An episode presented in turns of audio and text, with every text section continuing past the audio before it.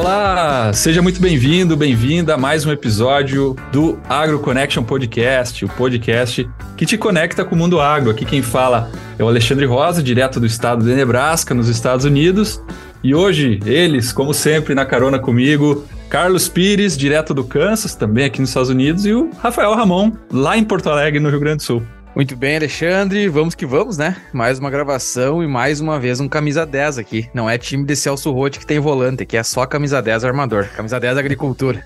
o cara tá, o cara tá no clima de jogo hoje. Sabe, meus caros, vamos embora para mais um. Saudações. Excelente, excelente. E, né, então, como o Carlos falou, o nosso camisa 10 hoje vai abordar, ou melhor, nós vamos discutir o tema da ecofisiologia de plantas para atingir as altas produtividades nas principais culturas do Brasil e também do mundo, né? Afinal, a gente é o Agro Connection. E entender, né, dentro dessa temática, o que que, o que, que tem sido feito para transferir o conhecimento também para o produtor rural, que é, no final do dia é onde a gente quer que essa informação chegue.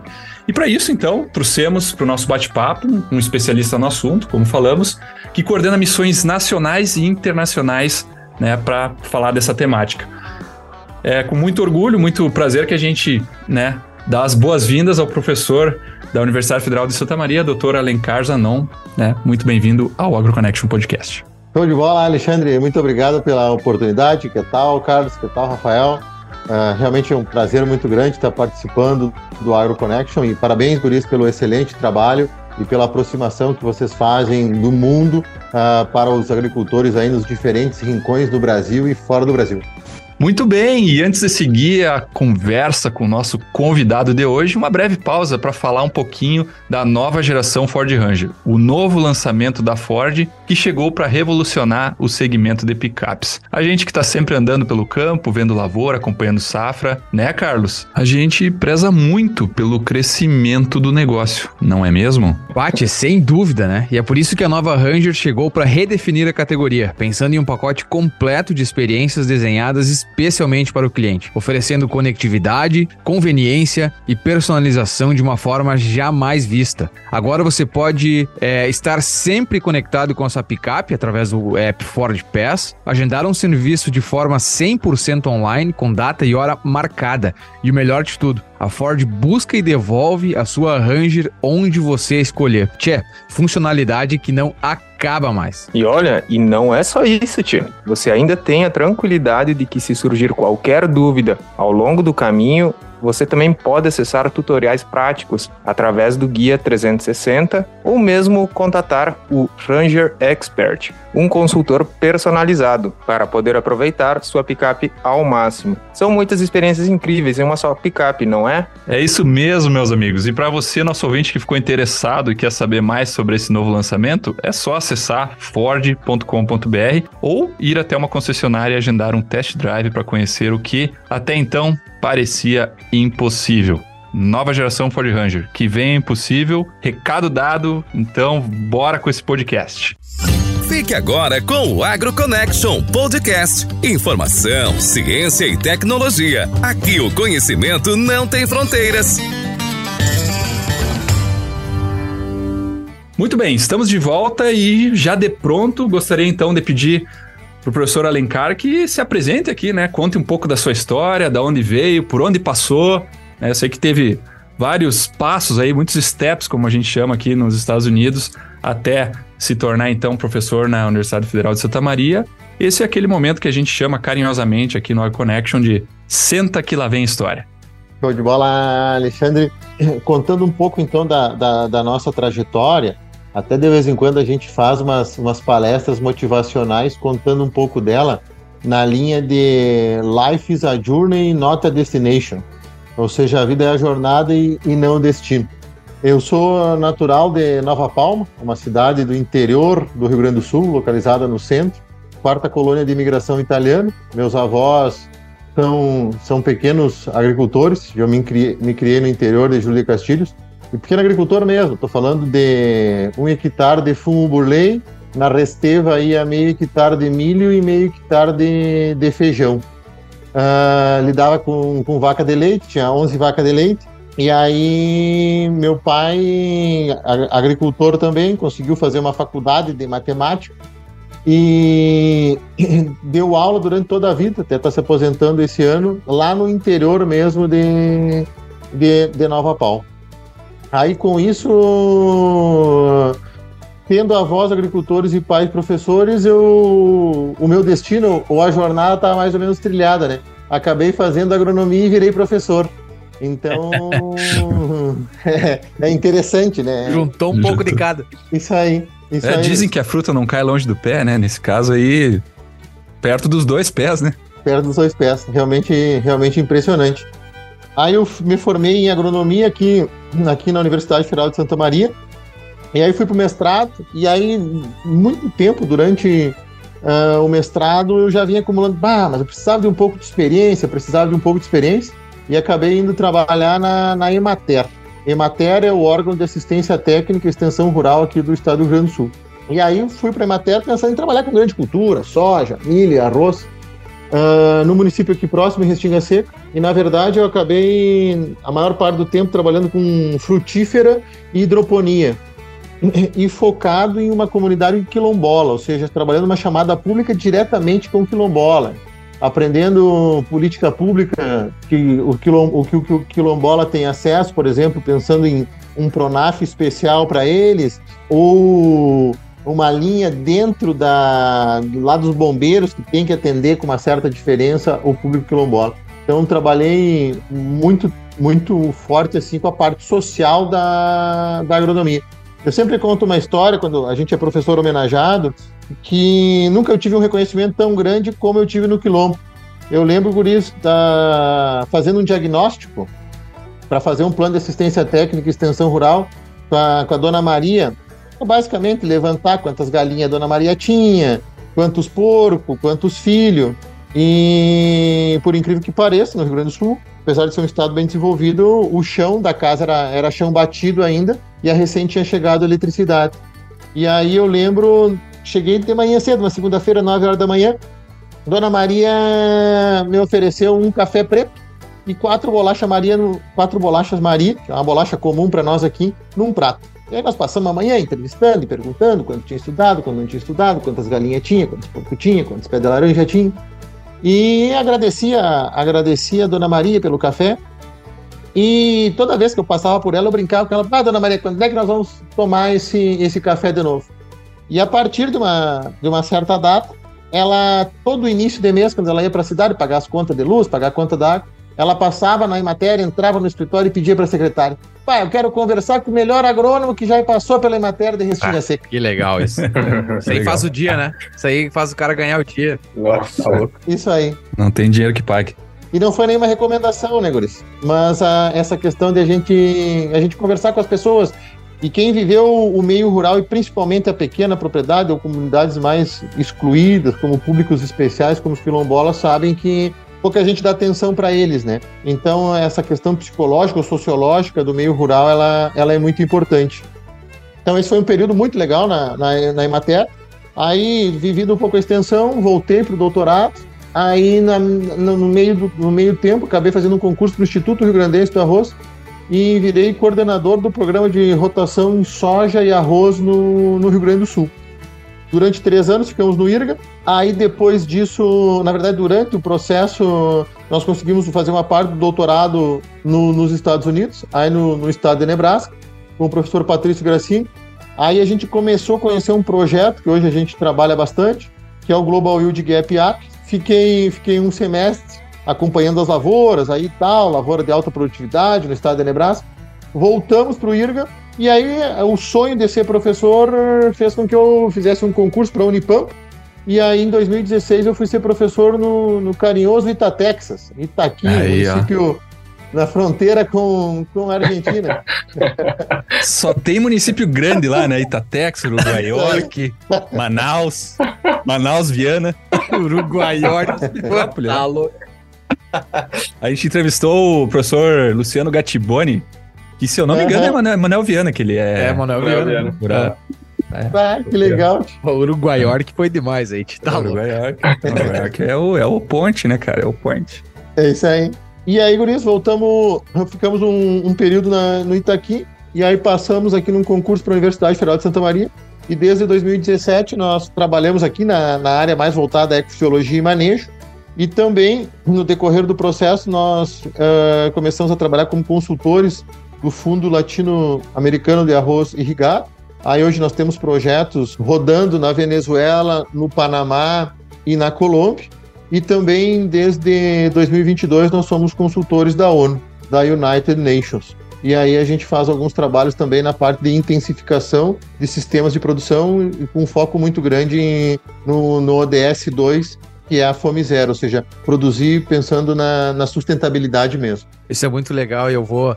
Eu, eu, eu, abri esse momento que eu sei que toda a minha família escuta o podcast sempre, mas quando tu falava, Alencar, do Dona Maria, eu lembrei de quando tinha um tio que puxava leite, né? E, e dava as férias, eu ia lá para casa do meu avô no interior.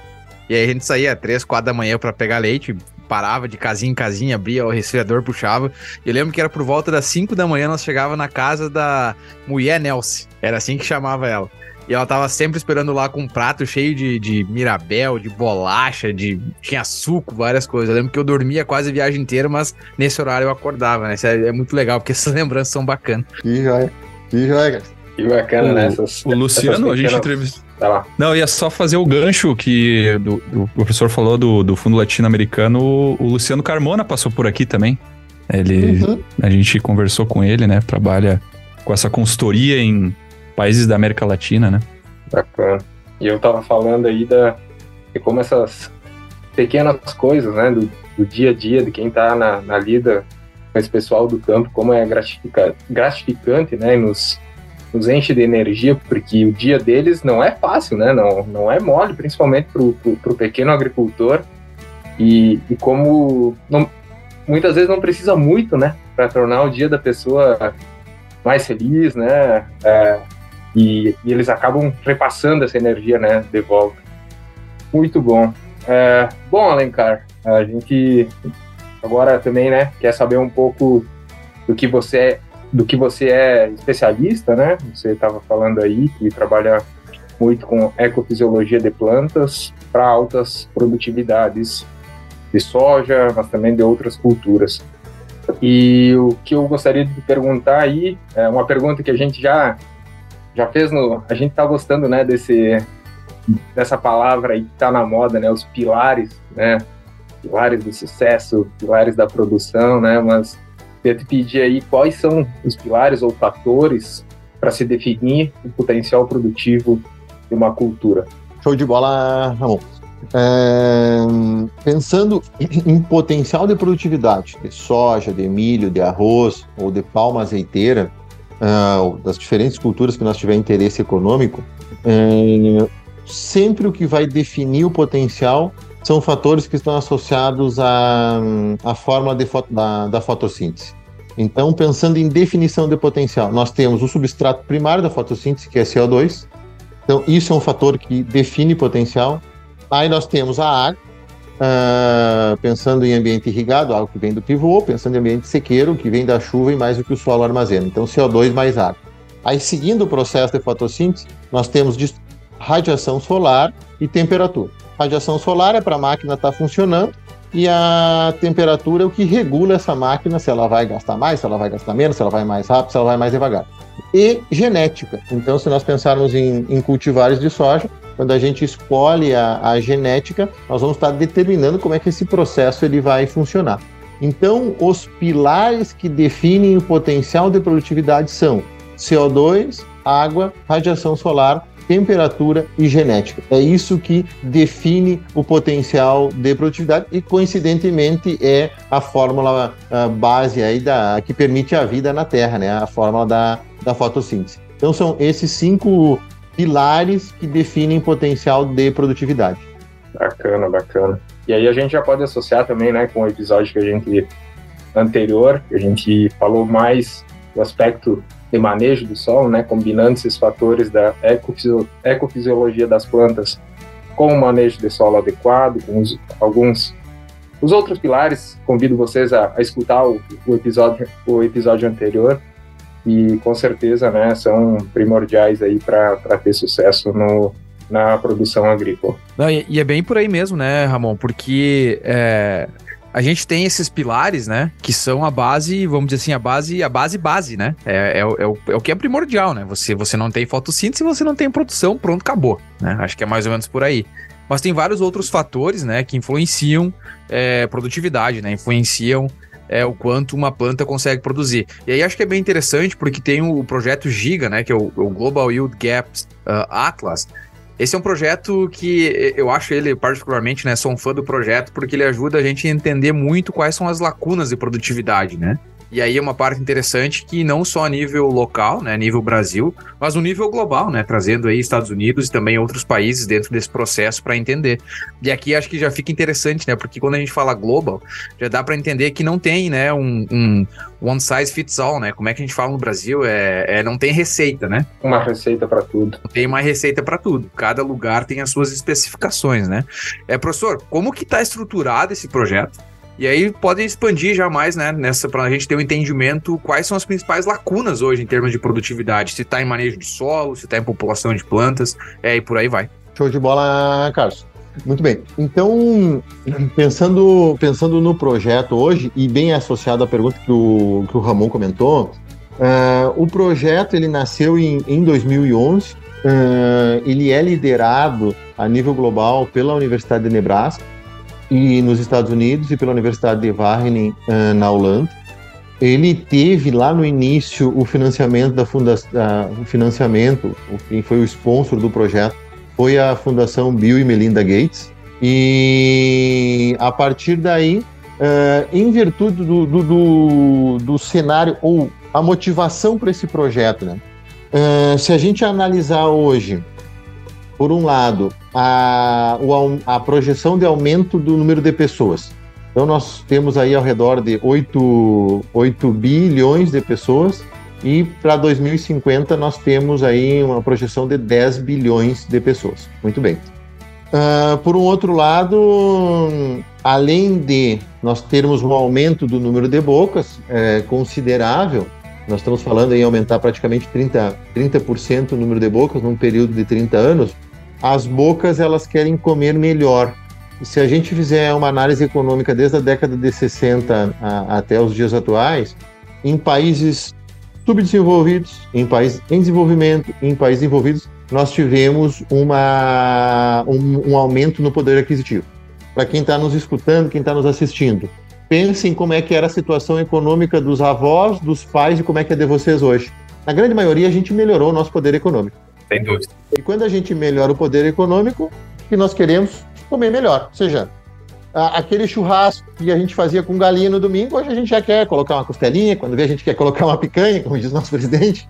É, se sobra, se der para colocar um pouquinho a mais, a gente já faz para fazer um carreteiro de noite. Então a gente está comendo melhor. Isso resulta no maior desafio que a humanidade já teve num período tão curto de tempo, ou seja, aumentar a produção de alimentos em 50 em 50 70% em 30 anos. Então a gente nunca teve um desafio tão grande. Bom, essa é a motivação para o Global Yield Gap Atlas. Porque esse projeto ele tem como objetivo estimar o potencial produtivo, ou seja, o máximo que se pode produzir em cada hectare agricultável ao redor do mundo com o mínimo de impacto ambiental.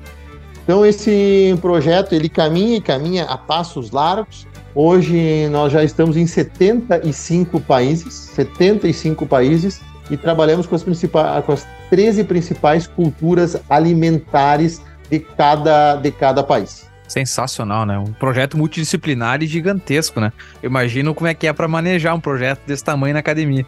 Sim, não é, é realmente impressionante e, e ele ele precisa da agilidade, né, Carlos, uh, que tem a Universidade Americana, ou seja, uh, num ritmo assim muito parecido com a empresa privada, né? Uh, porque para movimentar todo, todo, todo, todo, todas as pessoas que precisam, porque apesar de ser um projeto global, ele tem uma base muito sólida em ciência. Então, toda a metodologia que a gente utilizou para estimar o potencial no Brasil que a gente está utilizando agora para estimar o potencial no Paraguai, que vamos começar na Bolívia e foi feito nos Estados Unidos já em 2014, 2015, é o mesmo. Então, a, a, a forma de nós ir para a base, buscar dado meteorológico, aí não é de um ano, é de 15 anos. Nós caracterizar o tipo de solo. Então, é perfil de solo de 0 a 1 um metro de profundidade. É conhecer o sistema de produção a nível de saber qual é a cultivar que o produtor está semeando, saber qual que é a principal época que ele está semeando, saber qual que é a densidade que ele utiliza. Ou seja, é um trabalho que ele leva em consideração o conhecimento local, realmente de base, do que o produtor está fazendo agora e também transcende para dados de solo, que não são fáceis, e dados meteorológicos, que é onde a gente precisa ter uma base de 15 anos para fazer, fazer estimativa robusta. E o mais legal é como nós temos uma metodologia chancelada pela ciência, e a metodologia que foi utilizada nos Estados Unidos é a mesma na China, a mesma na Nigéria, a mesma no Brasil, permite nós fazer comparações de bananas com bananas e não de bananas com mançanas. Isso é ótimo. Ou seja, isso é ótimo. Isso é muito bom, porque aí dá para nós ter uma ideia, pensando num cenário macro. Bom, na África subsaariana nós vamos sair de 1 bi para 2 bi uh, milhões de pessoas nos próximos 30 anos. Então isso vai demandar X milhões de toneladas de alimentos. A África vai poder produzir ou não vai? Não, não vai. Da onde é que vai vir? Ah, vai vir do Brasil, vai vir dos Estados Unidos, vai vir da China. Maravilha. Então a gente começa a, num cenário macro, saber quem que vai exportar e determinando o gap, o quanto a mais nós podemos produzir na atual área agricultável. Isso pensando em política realmente a nível global, pensando em ONU. Pensando a nível local ou a nível de país, nós conseguimos entender é, que não é possível comparar um produtor do Mato Grosso que colheu 60 sacas por hectare, e um produtor aqui no Rio Grande do Sul, que na mesma safra colheu 60 sacas por hectare, porque os potenciais são diferentes. Então, isso é muito importante. Então, a gente já começa a comparar não os 60 sacos do Rio Grande quanto os 60 sacos do Mato Grosso, e sim o quanto o produtor do Mato Grosso colheu daquilo que ele poderia ter colhido e quanto que o produtor aqui no Rio Grande do Sul colheu daquilo que ele poderia ter colhido. Vamos para um exemplo bem prático. Vamos pensar a soja. A soja no Rio Grande do Sul, a gente está semeando hoje em outubro, novembro. E no Mato Grosso a gente semeia um pouquinho antes, setembro, outubro. Muito bem. Se nós pegar no período crítico da soja, que vai de R3 a R6, ou seja, do canivete até o final da matura, a, a, do acúmulo de matéria seca no grão, nós temos aqui no Rio Grande do Sul 24 megajoule por metro quadrado por dia. Nesse mesmo período crítico da soja no Mato Grosso, nós vamos ter 19 megajoule por metro quadrado por dia.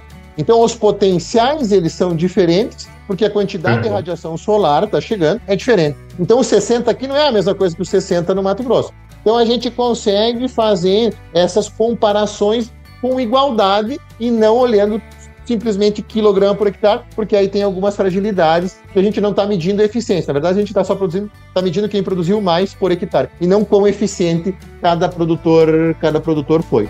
Então, esse projeto hoje ele é o termômetro uh, do segundo ODS e, sem sombra de dúvidas, do ponto de vista agronômico, é o maior esforço que se tem pensando em segurança a nível a segurança alimentar, pensando a nível a nível global. Nós já mapeamos 80% do, da produção de soja e 90% da produção de milho e de arroz no mundo. Ou seja, já foi mapeado os países que respondem por 80% da produção de soja 90% da produção de milho e 90% da produção de arroz a nível global. Eu tava, tava vendo o site, né? Tem o site do, do Giga, né?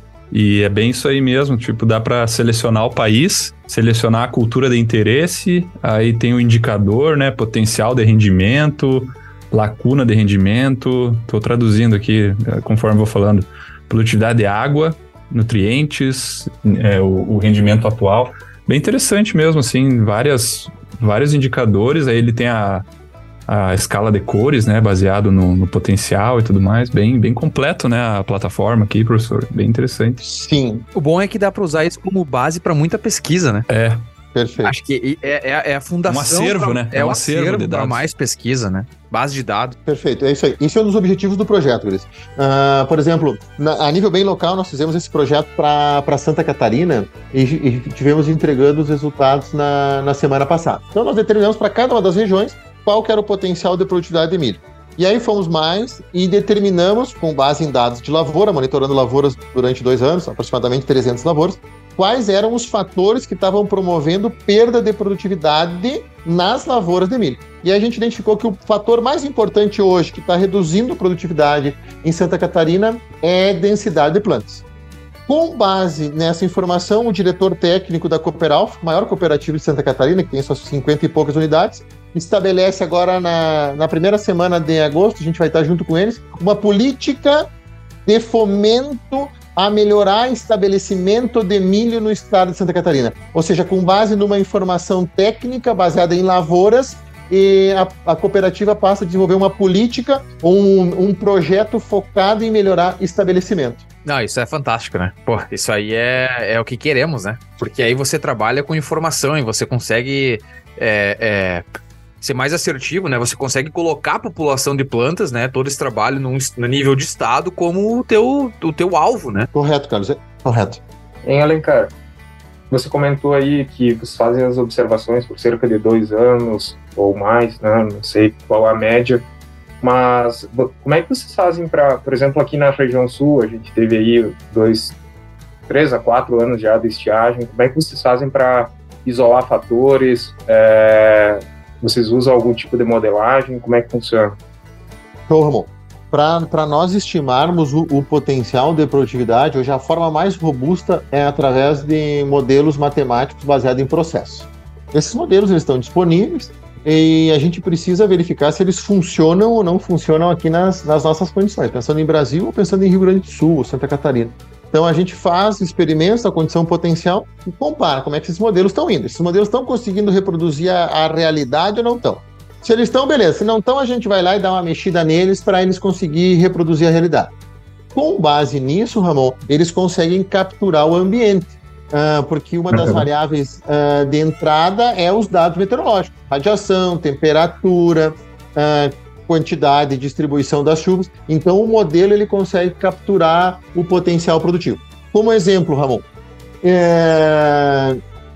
nós estimamos o potencial de produtividade para a safra 22-23 a nível de Brasil.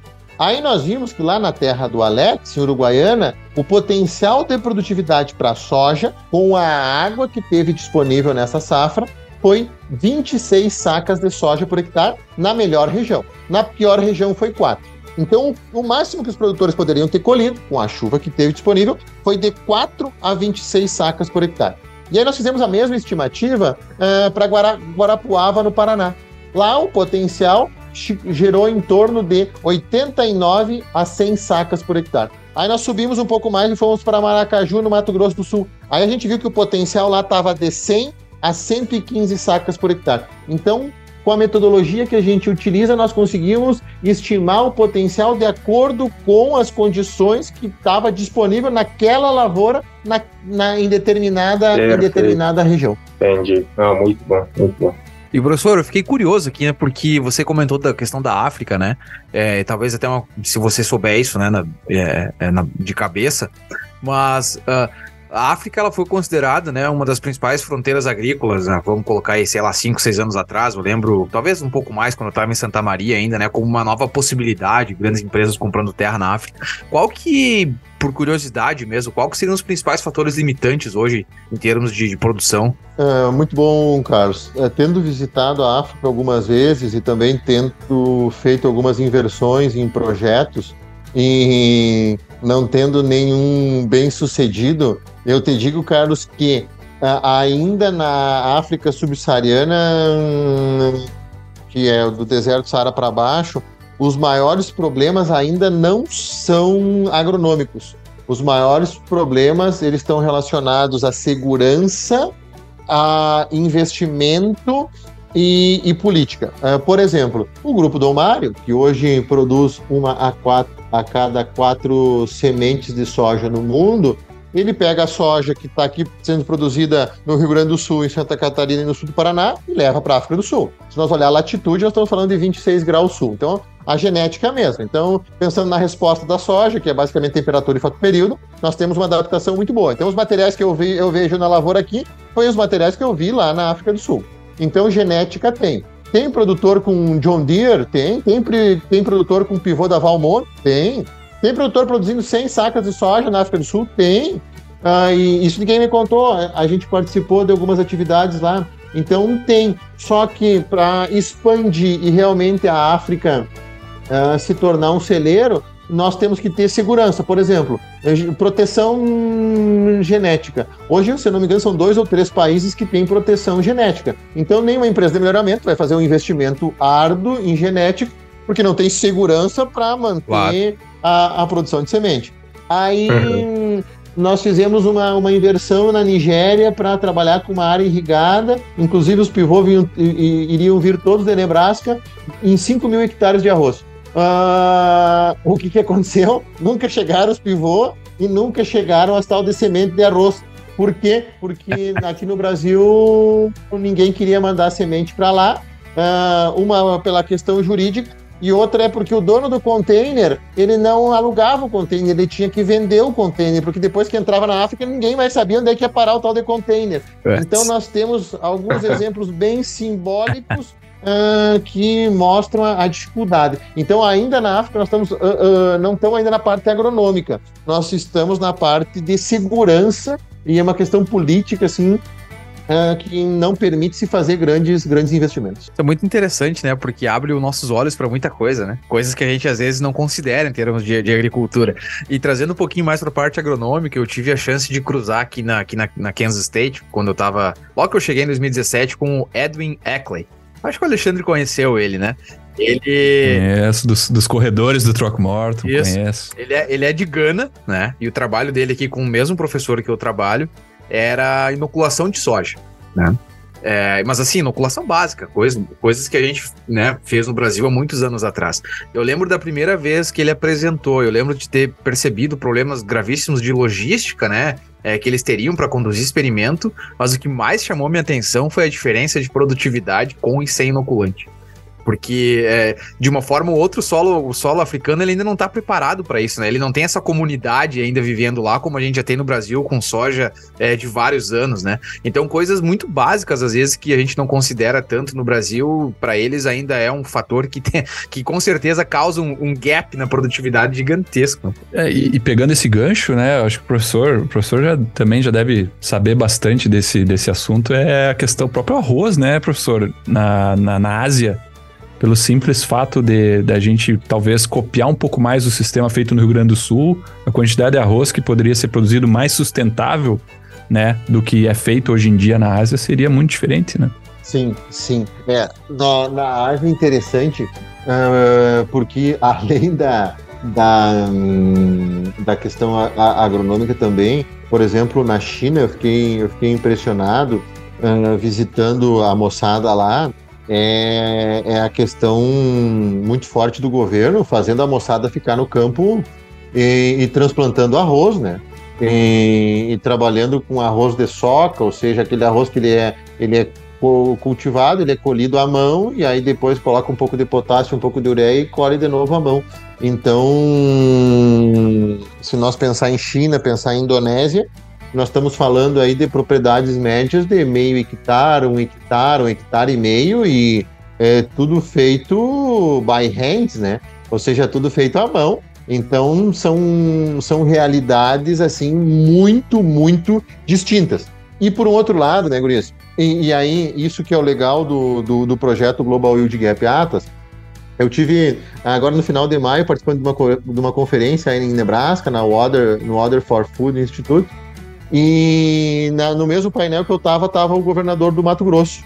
E o que, que a gente pôde observar fazendo essas comparações?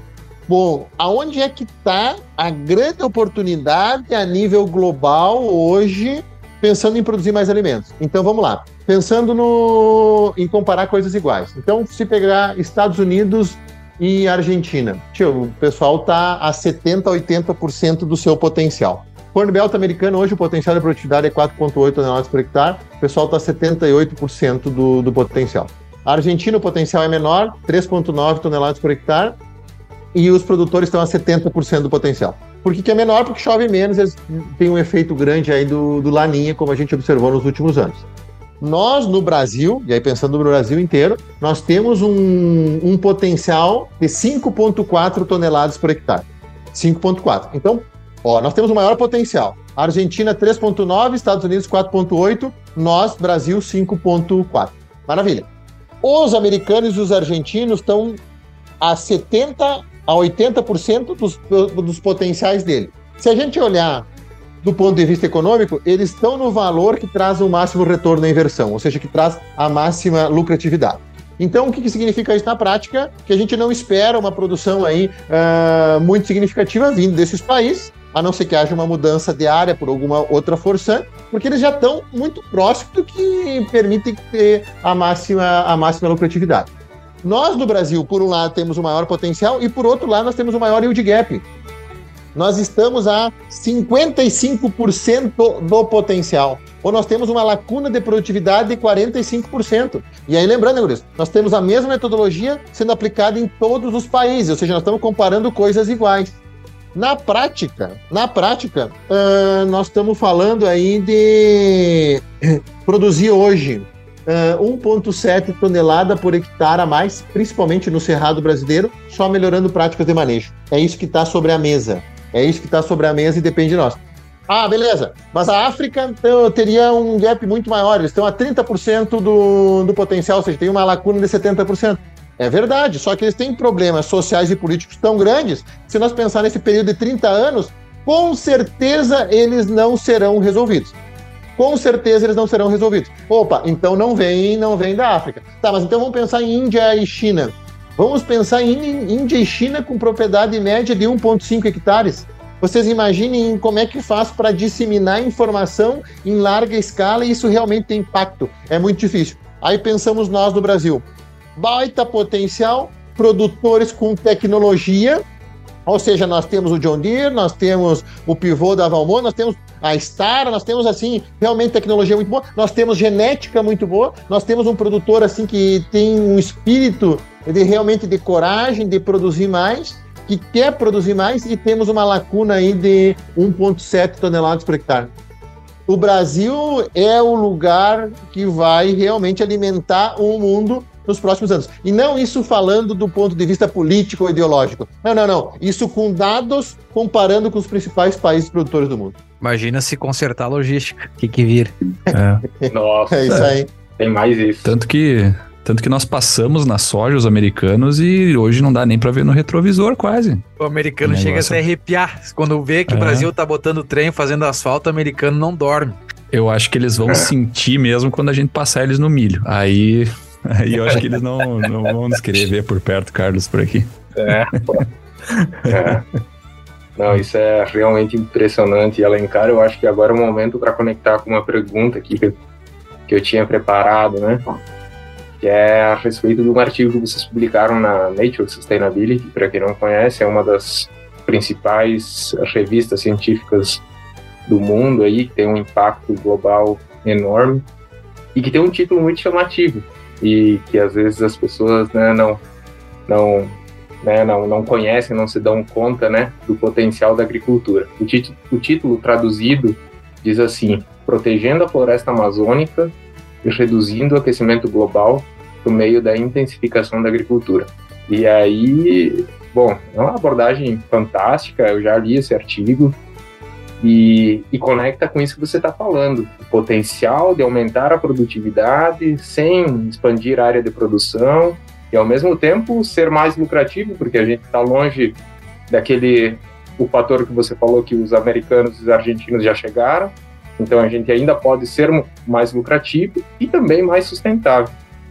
Então eu deixo a palavra contigo agora para a gente fazer com que essa, essa informação aí chegue aos nossos ouvintes aí e, e, que as pessoas tomem conhecimento desse, desse, dessa baita abordagem aí do, que pode ter um super impacto.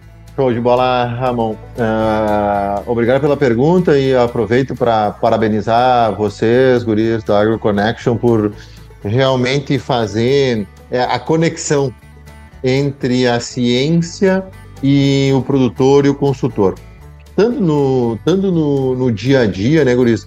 Uh, e conversando com a gurizada agora aqui na, na universidade uh, mesmo, uh, a gente sabe que tem muita coisa boa publicada, muitas vezes são informações que têm impacto e que permitem fazer melhorias em práticas de manejo mas por N motivos, por exemplo, a dificuldade do inglês, a dificuldade de fazer uma interpretação estatística, a, a falta de tempo para ler, a gente no Brasil não tem uma motivação muito grande por buscar conhecimento, a gente acaba deixando isso de lado. Então eu parabenizo vocês por trazer pesquisadores aí de altíssimo calibre e sérios.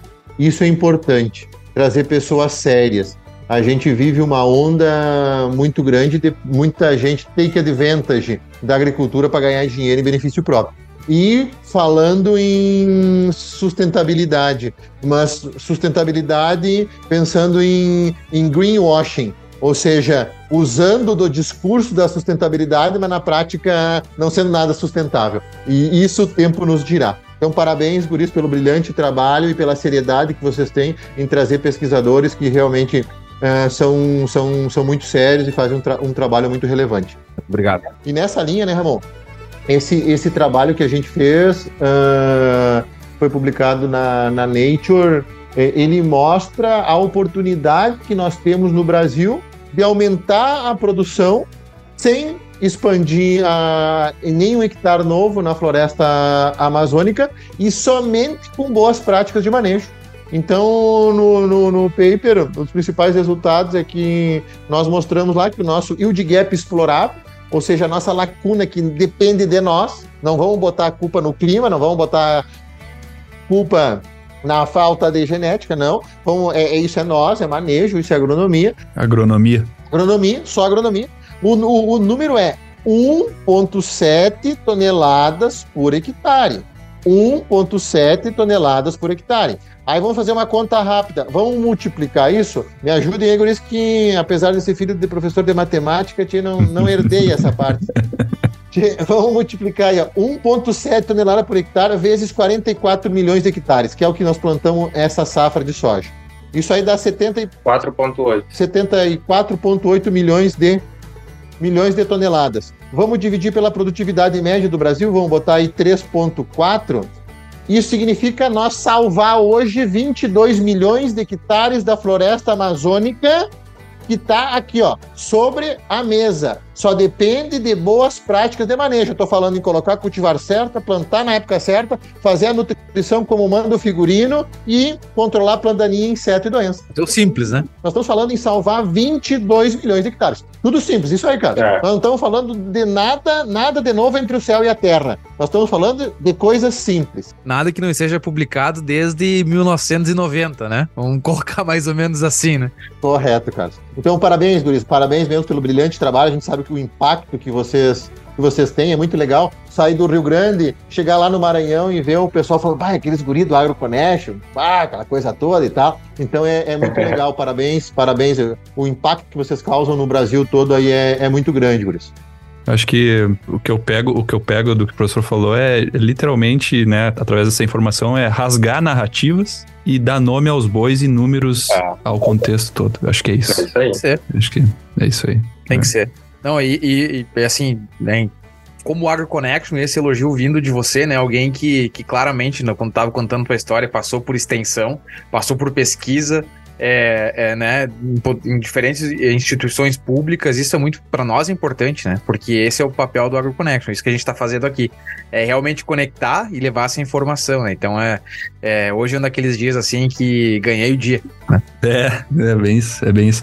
E, e professor, a gente comentou no início do episódio, e, e aqui tu, tu falou, né, que muitas vezes os artigos eles não chegam onde no produtor, né? Que é o nosso consumidor final, a pessoa que, que vai mudar né, na prática tudo que a gente está falando aqui, né? Colocar em prática do que a gente está falando aqui.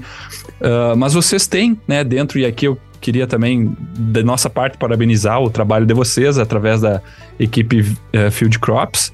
E que, e que tu falasse um pouco da, da, da equipe Field Crops, né? Da, da onde que veio essa ideia, porque hoje em dia a gente vê tantos grupos de pesquisa se criando no Brasil, principalmente, né, nas universidades, e daqui a pouco realmente foi uma, uma influência de vocês, né, com certeza, e, e, e cada vez que eu vejo no Instagram, a equipe Feed Crops está num lugar diferente do Brasil, né, vocês estão por tudo. Então, se tu, tu falar um pouco desse projeto, mas também de um projeto que está altamente linkado a, você, a, a equipe Field Crops, né? Que é, é, o Soybean e o Rice Moneymaker, né? Que aqui traduz, a tradução livre seria então fazendo dinheiro com soja e com arroz. Que eu vejo que é um, é, é um, é um, projeto bem de extensão, onde vocês trazem o produtor para dentro da, da universidade, compartilham o conhecimento, mas também aprendem muito com ele. Queria que tu explicasse né, um pouco desses, desse projeto e qual é a diferença para os outros concursos de produtividade que a gente vê Brasil afora. Motiva eles né, a buscar mais, né, Alexandre? É, exatamente, exatamente. A, a, ideia, a ideia, Alexandre, vai bem na, na, na linha do, do AgroConnection também. A gente observa, estando no meio acadêmico, muitas vezes hum, nós, professores, totalmente desconectados da realidade. Infelizmente, durante o verão, eh, eu cruzo com muito poucos professores dentro das lavouras. Então, nós que escolhemos agronomia, no verão a gente não pode ir para a praia, ó, pelo menos a gente não pode só para a praia, a gente tem que ir para dentro da lavoura para sentir a, a dor do, do, produtor. E, por um outro lado, no, nós, enquanto universidade, nós teoricamente somos imparciais, nós temos a bandeira branca. E isso permite que a gente diga: olha, essa cultivar é melhor que essa, e não tem problema nenhum. Ou esse produto é melhor que aquele. Ou, ou vamos pegar um exemplo bem prático.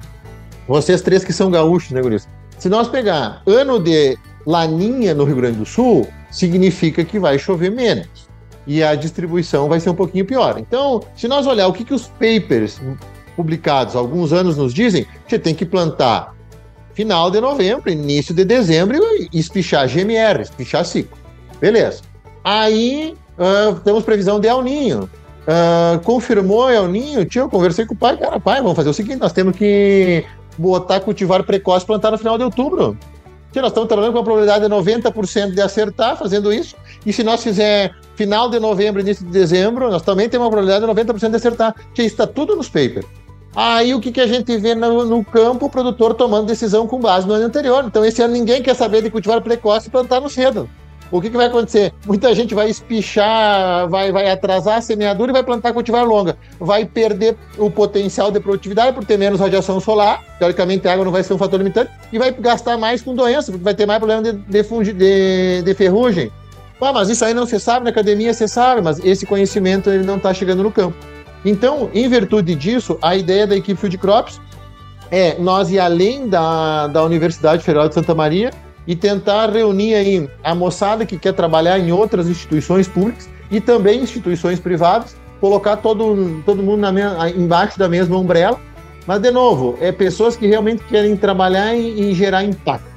E com isso, nós tentar avançar cientificamente, de vez em quando publicando um paper na Nature, e de um outro lado, sair do Rio Grande do Sul e até o Maranhão, passando por, por 13 estados, conversando com produtores e repassando essa informação. E como eu comentei para vocês, escolher a época não tem custo, mas isso tem um impacto gigantesco. Tem um impacto gigantesco. Uh, então a, a, a, ideia da equipe de Crops é isso. E aí quando nós pensamos o Soybean Moneymaker e o Rice Moneymaker, dentro da equipe, é justamente isso. Bueno, nós somos o maior produtor de soja, uh, do mundo, e se nós pensar fora do continente asiático, nós também somos o, o, o maior produtor. E pensar em América Latina, o Uruguai está aqui pertinho, a Argentina está aqui pertinho, o Paraguai está aqui pertinho.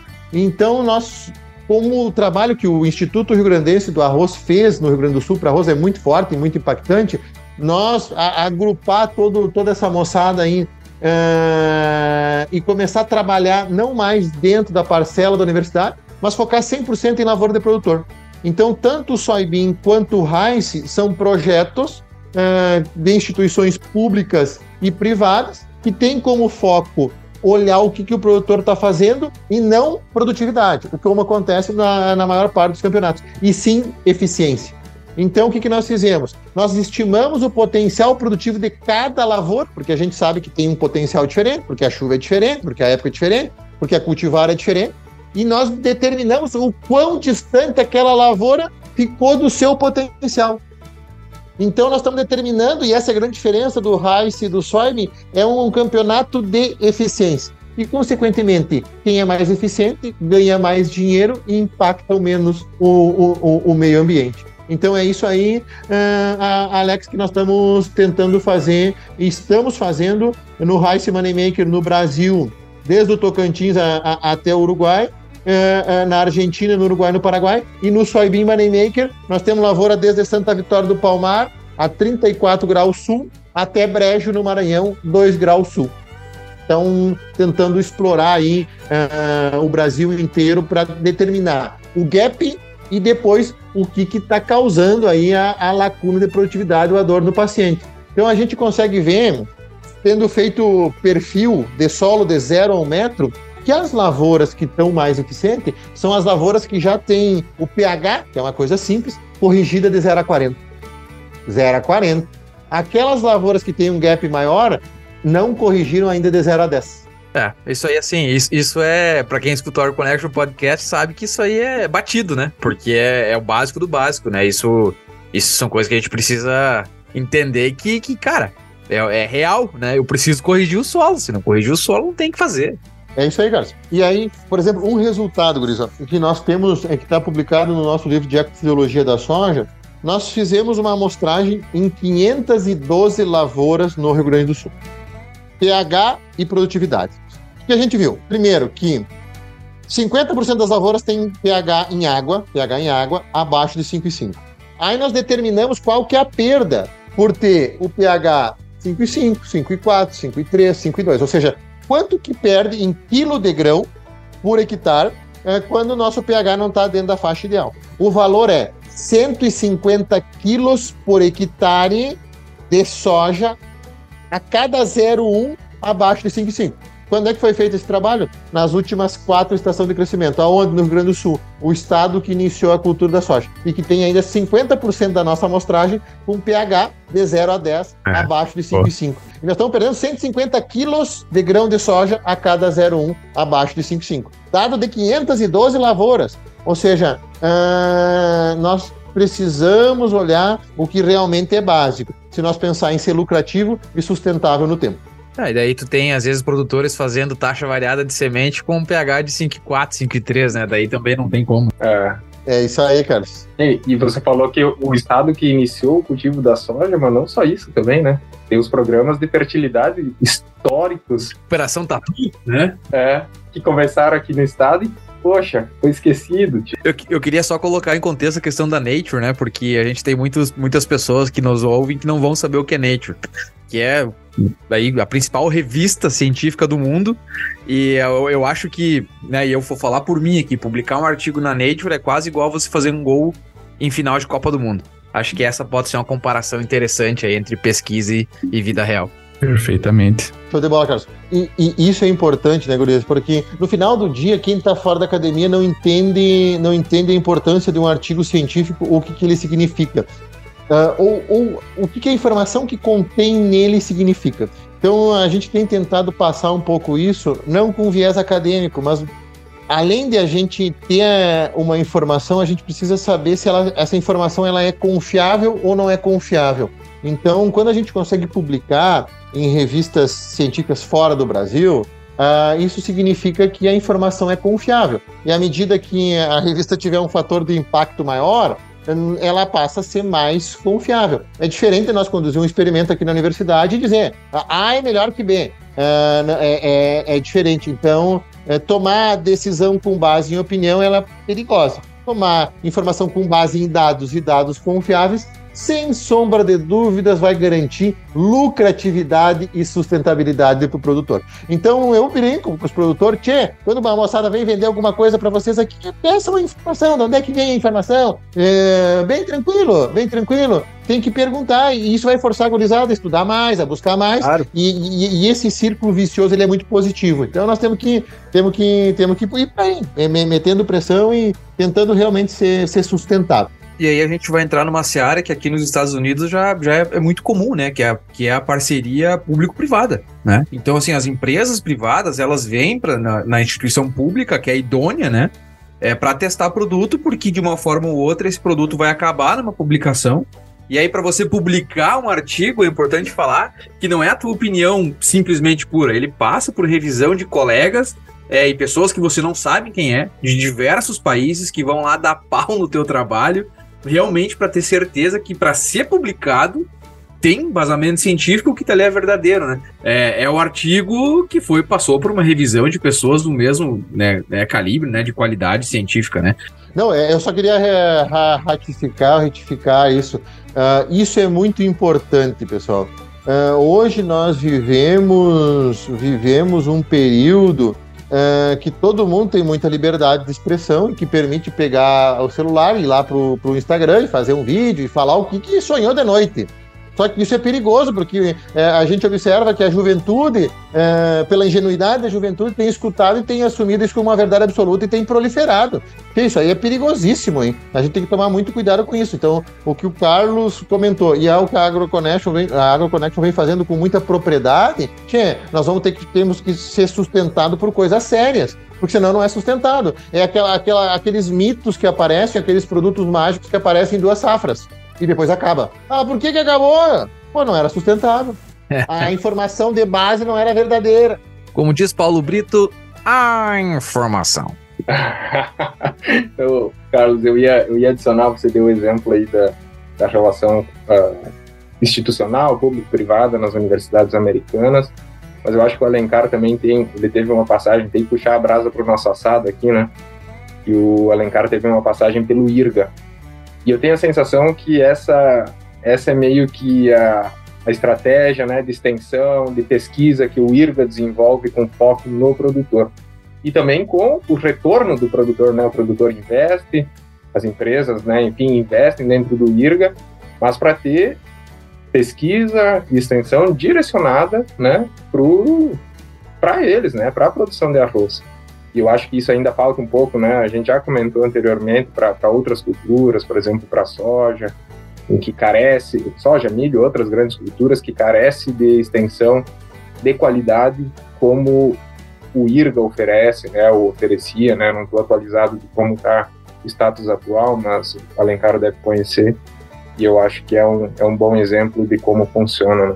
Perfeito, Ron. Perfeito. E, e, e nessa linha, a, a, gente precisa, principalmente em países em desenvolvimento como o nosso, fazer pesquisa daquilo que realmente é um problema para o produtor e não aquilo que nós, como professores ou pesquisadores, acreditamos que é importante. Então, no momento que a gente vai para dentro da lavoura, que a gente conversa com o produtor, é, que a gente pede a opinião dele, tia, mas que que tá te, qual que é o mal que te aflige mesmo? E a gente escuta ele, é aí que está a base para o nosso direcionamento. Bom, nós vamos olhar mais perfil de solo, não, nós vamos estudar um pouco mais de genética, não, nós temos que estudar fungicida em soja mesmo. Isso aí vai nos, vai nos balizando, ou seja, a gente tem que estudar de acordo com a dor, a dor do paciente. Então, faz com que a gente consiga focar focar mais e dar direcionamento à nossa pesquisa e, consequentemente, aquilo que a gente gerar vai ter impacto, porque vai ser aplicado, foi uma demanda do produtor. E essa retroalimentação aí, ela, ela é definitivamente muito importante e que tem muito no IRGA e que tem muito uh, nos Estados Unidos, que tem muito na China, ou seja, saindo de um capitalismo indo para um comunismo, uh, na China funciona da mesma forma. Uh, eu lembro que a casa de estudante é, eu sei que o Carlos conhece que é universidade, não sei se o Alexandre e o Ramon conhecem, é, que é dentro aqui da universidade. Na China, não. Por exemplo, vamos pegar a Huazhong Agricultural University, que é uma universidade importante da China que fica na província de Hubei, bem no centro. A casa de estudante, uma parte é na, dentro da, da cidade, por exemplo, em Wuhan. Outra parte é dentro de lavoura de produtor. Então, a moçada no verão ele vai para a casa de estudante onde estão as lavouras dos produtores para estar tá fazendo toda a pesquisa dentro da lavoura dos produtores. Então vocês veem a uhum. conexão e, e, nós, e, e, enquanto Brasil, de novo, a, a gente pode aproveitar essas oportunidades, e aí de novo, parabéns para vocês por fazer essa ligação aí, Uh, porque nós não precisamos reinventar a roda, não, não. Nós precisamos dar uma olhada no que os países uh, mais desenvolvidos estão fazendo e dar uma adaptada para nossa realidade. Mas tem muita coisa que está sendo feita, que funciona, e que se a gente conseguir, conseguir adaptar para cá, com certeza a chance de, de, ter sucesso e de gerar impacto é, ela é muito grande. Excelente, não, maravilha. Bastante, bastante informação legal que, que a gente discutiu aqui. Acho que um episódio e tanto aí para o pessoal, né, ouvir, aprender e reouvir, né? Eu, por exemplo, ouço duas vezes, pelo menos, o, cada episódio do Dog Connection para lembrar os pegar os detalhes, né? eu acho que tá pipocando aqui pra gente começar a trazer é, produtores que participam desse tipo de, É. de projeto, né? Porque É, é, lado, né? eu, eu faço muito isso aqui no Kansas, tem um exemplo clássico, né, do, do Soybean Moneymaker e do, e do Rice Moneymaker lá no Brasil. E, e também, às vezes, não é você fazer toda a pesquisa na fazenda e querer que o produtor mude tudo, né? É uma parte, de repente, até psicológica, de você entender o que, que o produtor tá mais disposto a mudar, né? E aí você começa com o trabalho de formiguinha por lá e depois você vai, né, né em todo um contexto de, de, de aprendizado participatório aí com o produtor e você vai fechando todas as costuras para conseguir que esse produtor diminua praticamente todos os fatores, né, que, que limitam, a gente sabe que tam- também não é possível. Mas enfim, acho que tá pipocando aí pra gente, pessoal, e o professor Lencar deu uma deixa importante aí em relação a esse trabalho com o produtor. Show de bola, não? E assim, ó, se vocês precisarem de, eh, de uma articulação aí com os produtores do soybean e do rice, Com certeza. só nos deixem saber que a gente faz essa articulação. Eu tenho certeza que pros produtores, bah, isso aí, o produtor gosta, né? Ele gosta e realmente E eles ouvem uns aos outros, né? É uma das melhores Ouvem. maneiras de chegar neles é Sim. através deles mesmos. É. Sim, com certeza o impacto Gris, eh, seria, seria gigantesco. Gigantesco. Perfeito, perfeito. Bom, agora a gente vai então se di- direcionando mais para a parte final do, do nosso episódio aqui, que é o nosso quadro Bate e Volta. Perguntas diretas, respostas mais diretas ainda. Então, é- aqui a gente quer conhecer o convidado, né? Conhecer o professor Alencar, então, fora da lavoura, né, professor? Fora da, da, da sala de, de trabalho ali, do- dos artigos, fora da lavoura, né? O professor aí no seu tempo livre. Então, as perguntas bem, bem diretas. Você está ouvindo AgroConnection. A primeira delas é uma experiência inesquecível que tu tiveste. Ah, Alexa com a Dona Maria colhendo, comendo bolacha Maria e tomando um, um Boa. café preto. Excelente. E, bom, o professor passou por vários órgãos públicos aí, né? Citou Emater, citou IRGA, citou Universidade Unipampa, UFSM, né? para citar alguns que tu falaste. Mas qual que é o sonho profissional do Alencar? Ah, o meu sonho, Alex, é realmente conseguir ah, sensibilizar o produtor que é muito importante ele tomar a decisão com base em conhecimento. Perfeito. Ah, e o hobby? Tchê, já foi, já foi jogar futebol. Agora tá mais para olhar um filme. Aí, tá certo. Não, Quero que eu não olhe um filme de terror hoje à noite. É, pra uns vai ser de terror, pra outros pode ser uma comédia bem boa. Estamos gravando esse episódio no dia do primeiro jogo de Grêmio Flamengo. Ah, já coração, amigo. Ah, comida, comida preferida. Tchê, como um bom gaúcho, churrasco. Como bastante dos convidados que tivemos até agora. E a gente viu que nem só gaúcho, né? É, é. E lugar mais legal que já visitou? Muralha da China. Ó, legal, hein? Você é nova, hein? Primeira vez. Bacana. É. Estilo de música preferida. O cara criado em fundo distância e numa comunidade italiana barra alemã, bandinha. Me encanta escutar e dançar bandinha. Nossa, nossa senhora. Pior que eu não posso nem eu não posso ouvir bandinha em casa, porque a, a- a minha, minha noiva não gosta, eu tenho que ouvir no em Ah, qualquer tá outro lugar, menos em casa. Perigosa e linda. Vai, já dá, já dá vontade de sair, né? Deus livre, eu gosto Dá também. coceira no pé já. Dá. E um filme, um livro ou uma série? Já falou que vê filme aí, deve- deve vir um bom aí pra nós assistir. Show de bola. Ah, um filme que vale a pena ler de tempos em tempos é Don Quixote. Boa, boa. E agora, o time de futebol. Colorado Ah, Internacional. É, ó, eu e o professor, se tudo der certo, vamos ver um filme de comédia hoje. É, não, com isso, com, com isso, vocês atingiram 2%, né, do, do potencial do Rio Grande do Sul, porque ainda tem um gap do 98 aí. Não importa, o negócio é ser eficiente, né, professor? Ser eficiente. Claro. Ah, tá louco. Negócio de número, pode produzir o que quiser, tem que ser eficiente.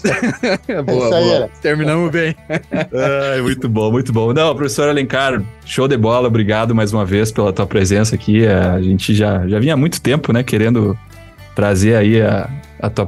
Ter, ter, te ter aqui no show, né, nosso podcast, discutindo esses temas né, muito pertinentes e até pelo, pelo fato do professor já ter vindo bastante aqui para os Estados Unidos, né, a gente já teve oportunidade de trocar ideias aqui em Nebraska e toda essa aproximação que, que a gente teve recentemente por, por conta disso, né?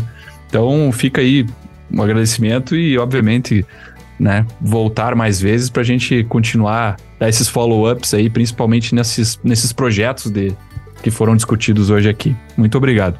Isso aí, eu também queria agradecer e parabenizar aí, professor, pelo, pelo trabalho que você tem feito. É, tem alguns colegas aí trabalhando contigo também, então é, é lindo de ver a motivação da gurizada né, para tocar esses projetos contigo. Então, estão, estão de parabéns e com certeza né, vai render muitos bons frutos, né, não só pessoalmente né, para vocês, mas também para a agricultura. Eu acho que todo mundo sai ganhando com esses, com esses projetos uh, que vocês têm desenvolvendo aí. E muito obrigado aí por ter dedicado seu tempo aí para conversar conosco aí. Foi um prazer. Legal que tu trouxe esse ponto, Ramon, porque eu ia colocar isso no meu agradecimento, né? Uh, a, além de toda a parte técnica, produtiva e o trabalho que você vem fazendo, é a questão de educação mesmo da nova geração, né? A gente vê muita, muitos é, estudantes envolvidos, motivados, e, e acho que, que é isso, né? Que vocês consigam manter esses estudantes motivados é, e que eles possam fazer a diferença na nossa agricultura, e porque essa é a chave, né? As futuras gerações é que vão tomar conta é, de tudo isso. Então, todos os dados que a gente levanta agora, talvez quem use lá na frente sejam, sejam eles. Então, muito obrigado pelo trabalho que vocês vêm fazendo e por ter conversado conosco. Bola, Gurista. Nós que agradecemos a, a oportunidade e novamente parabenizamos o trabalho que vocês fazem. Primeiro, pensando no tempo que, que vocês investem, né, Gurista? É, realmente é um, algo muito inovador. É, permite que as distâncias de milhares de quilômetros não sejam tão grandes e a gente sabe que o tempo de vocês aí é muito corrido, ou seja, uh, os Estados Unidos, ele é os Estados Unidos, não é porque Deus gosta mais, é porque as pessoas trabalham muito, são muito comprometidas e a exigência é muito alta.